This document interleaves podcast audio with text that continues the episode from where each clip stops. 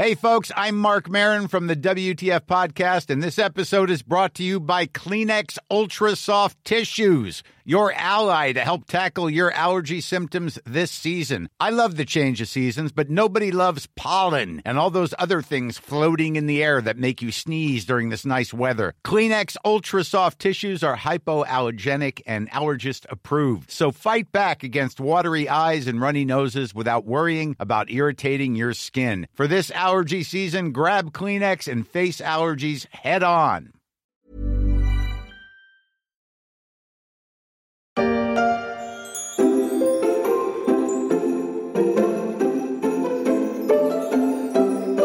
De Saint-Ouen.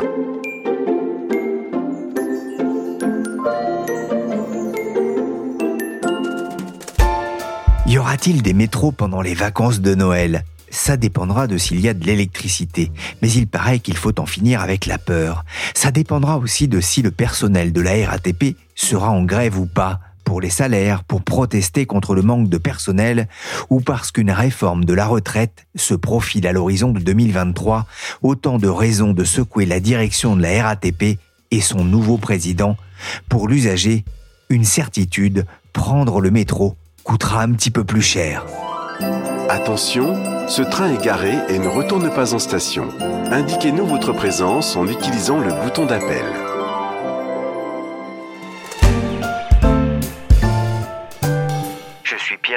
Vous êtes bien arrivé, Garde la Story, le podcast d'actualité de la rédaction des Échos. Bienvenue à bord de cette émission.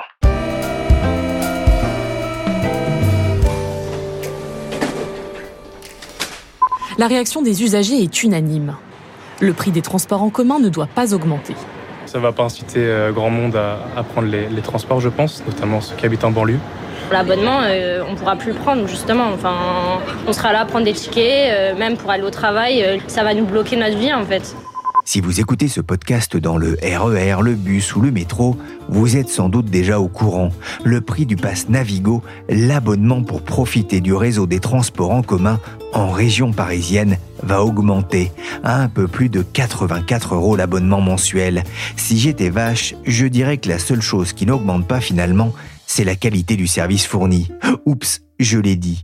Ou plutôt, c'est l'autorité organisatrice Île-de-France Mobilité qui juge que les bus et métros de la RATP, mais aussi les RER B et D, ne remplissent pas leurs objectifs.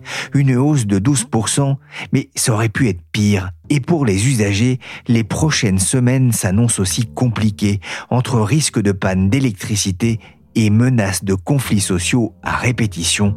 De quoi préférer le télétravail quand c'est possible. Bonjour Henrik Morera. Bonjour Pierrick. Vous êtes journaliste aux échos. Alors d'abord, qui décide du prix du ticket de métro c'est Île-de-France Mobilité, le gestionnaire des transports franciliens qui chapeaute la RATP. C'est cette autorité organisatrice qui est en charge de fixer le prix du ticket de métro. Elle le fait généralement lors d'un vote en conseil d'administration. Ouais, donc c'est pas la RATP qui décide elle-même hein, du niveau de ses prix. Pourquoi cette hausse après, il faut le rappeler, 5 euh, ans de stabilité. Oui, c'est vrai que ça faisait 5 ans qu'ils n'avaient pas augmenté le, prix du ticket de métro. Alors, il y a de nombreuses raisons qui poussent Île-de-France Mobilité à augmenter ses tarifs, et notamment la baisse de la fréquentation des transports en commun après deux années de Covid. La généralisation du télétravail a eu un impact important sur les déplacements du, quotidien et des usagers. Ils se sont reportés aussi sur les vélos, les, les trottinettes, ce qu'on appelle la mobilité douce. Début septembre, le trafic des transports en commun d'Île-de-France plafonnait encore à 87 de son niveau habituel, c'est-à-dire euh, pré-pandémie. Île-de-France Mobilité doit aussi faire face à une explosion de ses coûts d'exploitation et plus particulièrement de sa facture énergétique, que ce soit en électricité ou, en GNL, le, gaz naturel liquéfié utilisé dans certains bus. L'autorité organisatrice table sur une croissance de ses frais de 10% par rapport au budget 2022, soit une hausse de près de 1 milliard d'euros quand même. La crise du Covid est passée par là avec une nouvelle organisation du travail, de nouveaux modes de déplacement, malgré le retour des touristes par deux fois les prévisions de trafic à moyen terme ont été revues à la baisse avec la crise sanitaire. Ça a pesé sur les recettes de la RATP. Avant l'annonce de la hausse des tarifs, il manquait 450 millions d'euros pour boucler le budget de fonctionnement 2023, sachant que cette hausse des prix pourrait aussi générer une évaporation des abonnements mensuels ou annuels Île-de-France Mobilité estime que ce n'est qu'en 2026 que les transports en commun devraient connaître une fréquentation supérieure en volume à celle de l'avant-crise.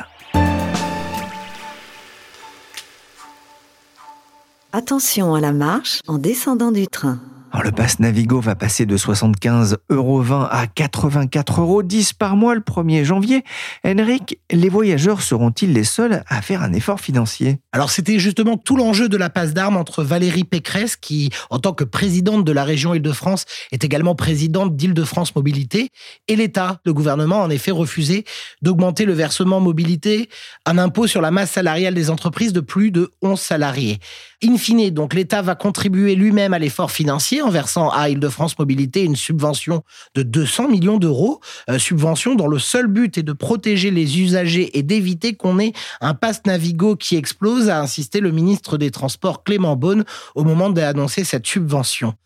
Mais indirectement, les entreprises vont aussi participer à l'effort. Hein. Selon Île-de-France Mobilité, en effet, plus de 90% des utilisateurs du pass Navigo bénéficient d'une entreprise qui en prend en charge à 50% euh, leur abonnement, voilà, qui prend en charge euh, le prix du forfait euh, mensuel. Pour les voyageurs, l'augmentation reviendra donc à 4,45 euros sur leur abonnement mensuel à partir du 1er janvier 2023. Please mind the gap between the train and the platform. Les transports en commun en Île-de-France assurent près de 10 millions de déplacements quotidiens, des allers et retours ponctués d'incidents voyageurs, de sacs oubliés, de défauts de matériel roulant ou électrique. La question du prix du service est donc sensible, alors que la question de la gratuité des transports publics dans les grandes villes se pose face à la nécessité de réduire les émissions de CO2.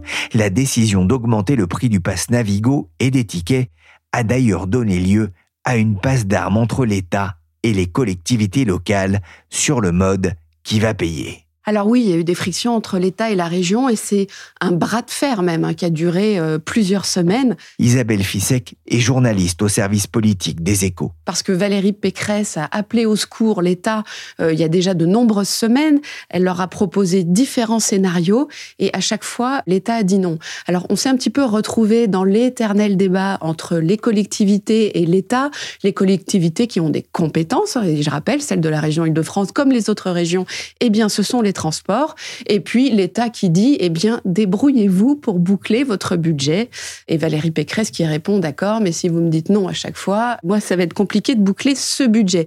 Donc oui, il y a eu des frictions, il y a eu des menaces de Valérie Pécresse. Elle est un petit peu euh, montée en gamme, si je puis dire. Et dans les dernières euh, frictions de ce bras de fer, eh bien, elle a menacé l'État d'arrêter certaines dépenses que l'État lui demande de faire. Alors, des dépenses qui sont très importantes, hein. les dépenses, par exemple, pour le Grand Paris Express, et puis aussi les dépenses pour un événement euh, important, hein, les JO de 2024. Il y a aussi d'autres dépenses qu'elle doit rembourser. C'est ce que l'État lui a donné pour essayer de compenser les pertes liées au Covid, eh bien, il a dit d'accord, si vous ne m'aidez pas, alors moi, j'arrête toutes ces dépenses-là et puis je puiserai là-dedans pour pouvoir boucler mon budget. Ah, L'État a fini par accorder une subvention de 200 millions pour aider la région à boucler ce budget. Qu'est-ce qui a pesé dans la balance? Eh bien, ce qui a pesé dans la balance, c'est la peur pour le gouvernement de voir les Français, et ici d'abord les franciliens, penser que c'est encore de la faute de l'État si le pass Navigo fait un bond extraordinaire, alors que en janvier, nous aurons aussi les factures d'électricité qui, malgré le bouclier tarifaire, vont augmenter de 15%, factures de gaz, etc. Et tout ça en plus de l'inflation euh, sur les aliments ce que le gouvernement surveille comme le lait sur le feu, ce qu'ils appellent un peu dans une langue les objets du quotidien, eh bien, euh, pour un francilien, le pass Navigo, c'est extrêmement important. Alors, il est pris en charge en partie par les entreprises, mais enfin, il lui reste, pour beaucoup en tout cas, une part à payer.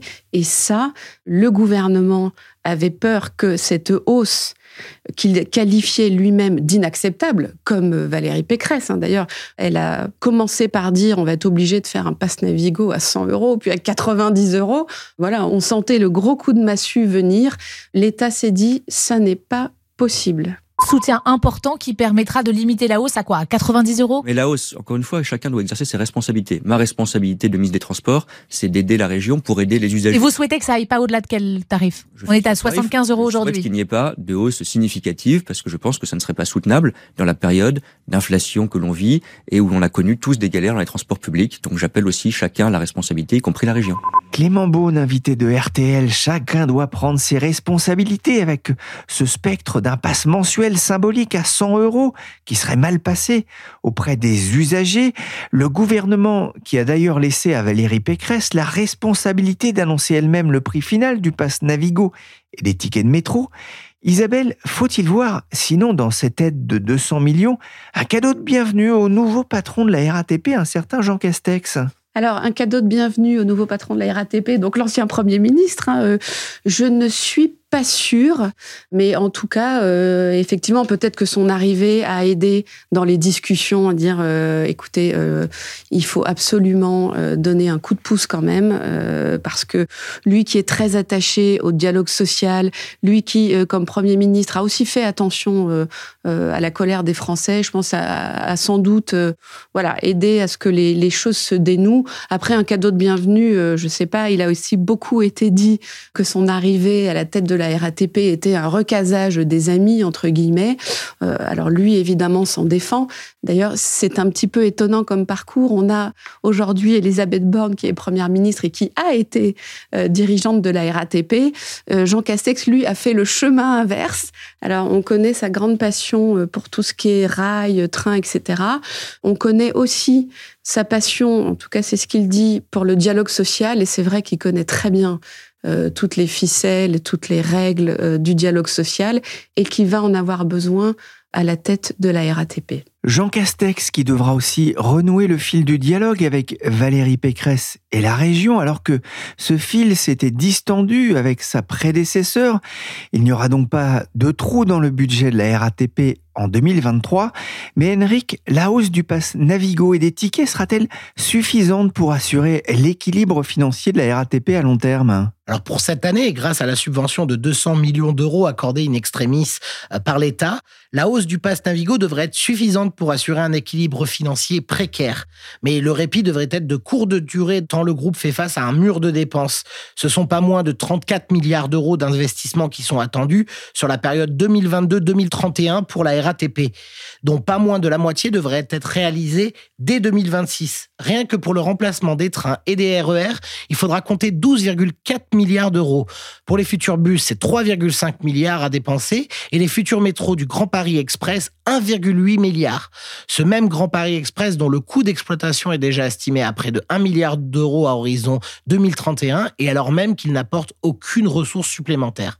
Enfin, il y a le coût du remboursement de la dette Covid, estimé à 1,7 milliard d'euros. L'échéancier démarre très doucement, 30 millions en 2023, mais va s'accélérer ensuite à 90 millions d'euros en 2028, puis 206 millions d'euros par an pendant 8 ans, à compter de 2029. Ouais, nous le disait à l'instant, hein, beaucoup d'investissements à venir là aussi pour changer le matériel roulant, la fin des fameux bus diesel, notamment euh, dans Paris. Isabelle, on voit que la RATP doit trouver de nouvelles sources de financement. C'est un vrai casse-tête pour le gouvernement? C'est un énorme casse-tête pour le gouvernement parce que, je vous rappelle, il y a une espèce de dogme, un mantra pour Emmanuel Macron depuis 2017, c'est de dire je n'augmenterai pas les impôts. Moi, président, euh, il n'y aura pas de hausse d'impôts. Et donc, euh, eh bien, trouver de nouvelles sources de financement, c'est un peu compliqué. Valérie Pécresse, elle avait proposé hein, que le versement transport des entreprises augmente. Or, ça, ça veut dire on augmente les impôts. Donc pour l'instant, c'est un petit peu la quadrature du cercle. Et euh, ce qui risque de se passer, c'est qu'on aura des chèques qui vont peut-être euh, voilà, se multiplier comme ça, parce qu'effectivement, les investissements à faire sont colossaux.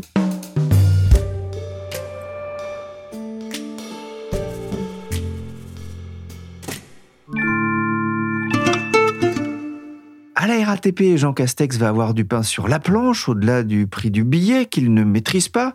La RATP, c'est un budget quand même de 5 milliards, près de 70 000 employés. Henrik, les défis qui l'attendent sont nombreux, à commencer par la, gestion de l'énergie. En effet, parmi les nombreux défis qui se présentent à Jean Castex, il y a celui des coupures d'électricité quelques heures par jour, en fin ou en début de journée. Car si bien évidemment les réseaux de bus seraient très peu affectés, ça se complique tout de suite quand on parle des métros, RER et autres tramways. Un scénario totalement inédit pour la RATP. Toutefois, normalement, les, lignes de métro et de RER devraient être peu affectées car leur réseau électrique fonctionne en circuit fermé avec sept postes haute tension dédiés et une alimentation spécifique directement alimentée par RTE, le gestionnaire du réseau électrique national français. Alors ça se complique pour les tramways et certains points du RER, la ligne A et B notamment, dont certaines portions sont alimentées par le réseau Enedis. Un travail de terrain entre la RATP et l'énergéticien est en cours, car en cas de coupure euh, de ces lignes, l'impact sur les bouchons automobiles serait énorme vu le nombre de passagers que prennent en charge les transports en commun en Ile-de-France. On ne se retrouvera pas coincé sous un tunnel dans le métro, hein. il y aura donc de, de l'énergie. En revanche, vous allez peut-être pouvoir prendre l'escalier plus souvent parce que les escalators ben, pourraient être arrêtés, les escaliers mécaniques, là aussi pour euh, limiter la, consommation euh, d'énergie dans les stations. On va peut-être euh, éteindre aussi quelques lampes LED. Autre défi et non des moindres, c'est euh, le manque de personnel. C'est peut-être même le premier défi, du moins si on se place en tant soit peu du point de vue des usagers. Euh, temps de passage entre deux métros allongés, bus et trains annulés et transports bondés. Voici quelques exemples des conséquences de ce manque de, personnel. Le problème du personnel est gravissime, une vraie rupture par rapport au passé, expliquait cet été un administrateur d'Île-de-France Mobilité aux échos. Il manquait pas loin de 1500 chauffeurs de bus en septembre sur un effectif total de 17 en sous-sol, c'est un peu moins grave. Il manquerait seulement 90 à 100 conducteurs de métro sur un effectif de 3000. Plusieurs raisons expliquent ce manque de personnel, des soucis d'arrêt médicaux bidons et le prolongement par l'État du dispositif de congés maladie exceptionnel jusqu'à fin 2022 au lieu du 31 juillet. La RATP attendait à cette date 300 conducteurs de bus supplémentaires. La régie a également enregistré cette année 170 démissions de conducteurs de bus, alors que le rythme normal est plutôt de l'ordre de 130 à 140. La RATP a également du mal à recruter sur les 1500 nouveaux conducteurs prévus cette année. Elle n'en avait recruté que 700 début septembre. Outre la faible attractivité du métier, la régie parisienne se retrouve aussi en concurrence avec d'autres secteurs comme le transport VTC ou encore la livraison. En septembre-octobre, la RATP a tout de même reçu 6000 CV un signal encourageant, mais Jean Castex va trouver un autre dossier chaud pour plus tard, l'arrivée de la concurrence le 1er janvier 2025. Celle-ci susciterait un réel malaise social dans les rangs des 18 000 machinistes et mécaniciens susceptibles de changer d'employeur en fonction des appels d'offres qui vont démarrer. Ce serait une des causes de l'absentéisme, ce qui a poussé la RATP à proposer une prime d'assiduité pour les chauffeurs de bus s'il ne manque aucun jour de travail sur un trimestre, un système dénoncé par les syndicats. Voici l'heure de pointe ce matin. Difficile de s'extirper. Et parfois, impossible de monter. Ça devient n'importe quoi, je me suis fait pousser avec la valise, ça part euh, n'importe comment. Oui, j'abandonne. Mais je vais quand même aller travailler. Mais euh, je vais le faire à pied un métro sur deux seulement, et rien en dehors des heures de pointe. Cinq lignes sont même fermées, plusieurs dizaines de stations aussi. Absentéisme, manque de personnel et un dernier dossier qui pourrait bien faire bouillonner les employés du groupe. Là, on se souvient de la grève massive du 10 novembre hein, qui a marqué les esprits. C'est la question des retraites. C'est un dossier très sensible pour le gouvernement, mais aussi pour Jean Castex. Bien sûr, c'est un sujet euh, éminemment sensible pour le gouvernement et aussi pour le Premier ministre. Hein. La RATP, euh, c'est un des euh, régimes spéciaux qui reste encore en vigueur. Et on l'a vu le 10 novembre, quand la RATP a envie de se mobiliser, elle y arrive. On l'a vu aussi, je vous le rappelle, parce que ça paraît un peu loin maintenant, le Covid est passé par là, mais la première réforme des retraites, qui devait être un système universel à point, la RATP a fait grève pendant de longues semaines. C'était en Et décembre. donc, c'était en décembre, exactement. Et puis, euh, le Covid est passé par là, la réforme a finalement été suspendue. Mais effectivement, c'est un dossier difficile et pour le gouvernement et pour Jean Castex. Alors, euh, l'exécutif prépare les choses en disant ce sera la clause du grand-père. Hein. Je vous rappelle, la clause du grand-père, ça veut dire que cette réforme ne toucherait que, entre guillemets, les nouveaux entrants. Donc, ce sera pour dans longtemps. Mais c'est quand même toujours un dossier qui est très sensible euh, à la RATP et qui a le pouvoir donc de bloquer les Parisiens et les Franciliens pendant un certain temps. Emmanuel Macron vient d'ailleurs d'annoncer ce matin que la présentation de la réforme des retraites était décalée. Ça ne sera pas le 15 décembre, mais ce sera le 10 janvier.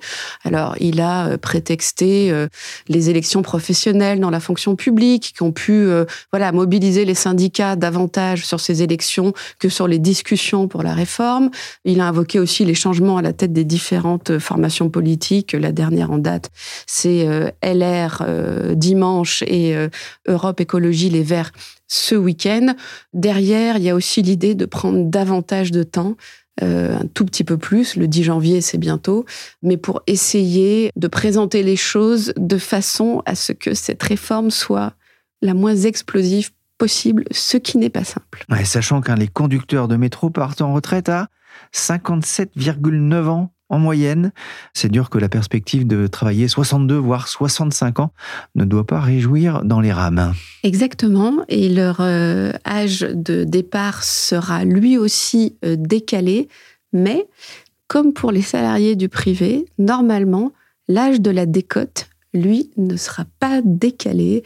Et ça, c'est un point euh, sans doute pour mettre un petit peu d'huile dans les rouages. Merci Isabelle Fissek du service politique des échos et merci Enrique Morera du service entreprise. Nous arrivons à la fin de notre voyage. Partez, partez mais, mais revenez bientôt. All change please. Final de trayecto.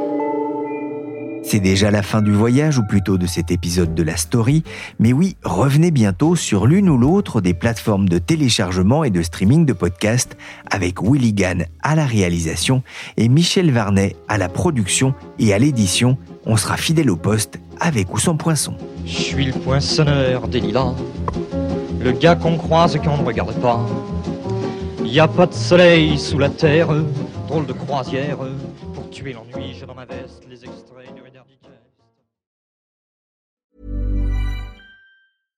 Small details are big surfaces. Tight corners are odd shapes. Flat, rounded, textured, or tall. Whatever your next project, there's a spray paint pattern that's just right. Because Rust new Custom Spray 5 in 1 gives you control with five different spray patterns. So you can tackle nooks, crannies, edges, and curves without worrying about drips, runs, uneven coverage, or anything else. Custom Spray 5 in 1 only from Rust-Oleum.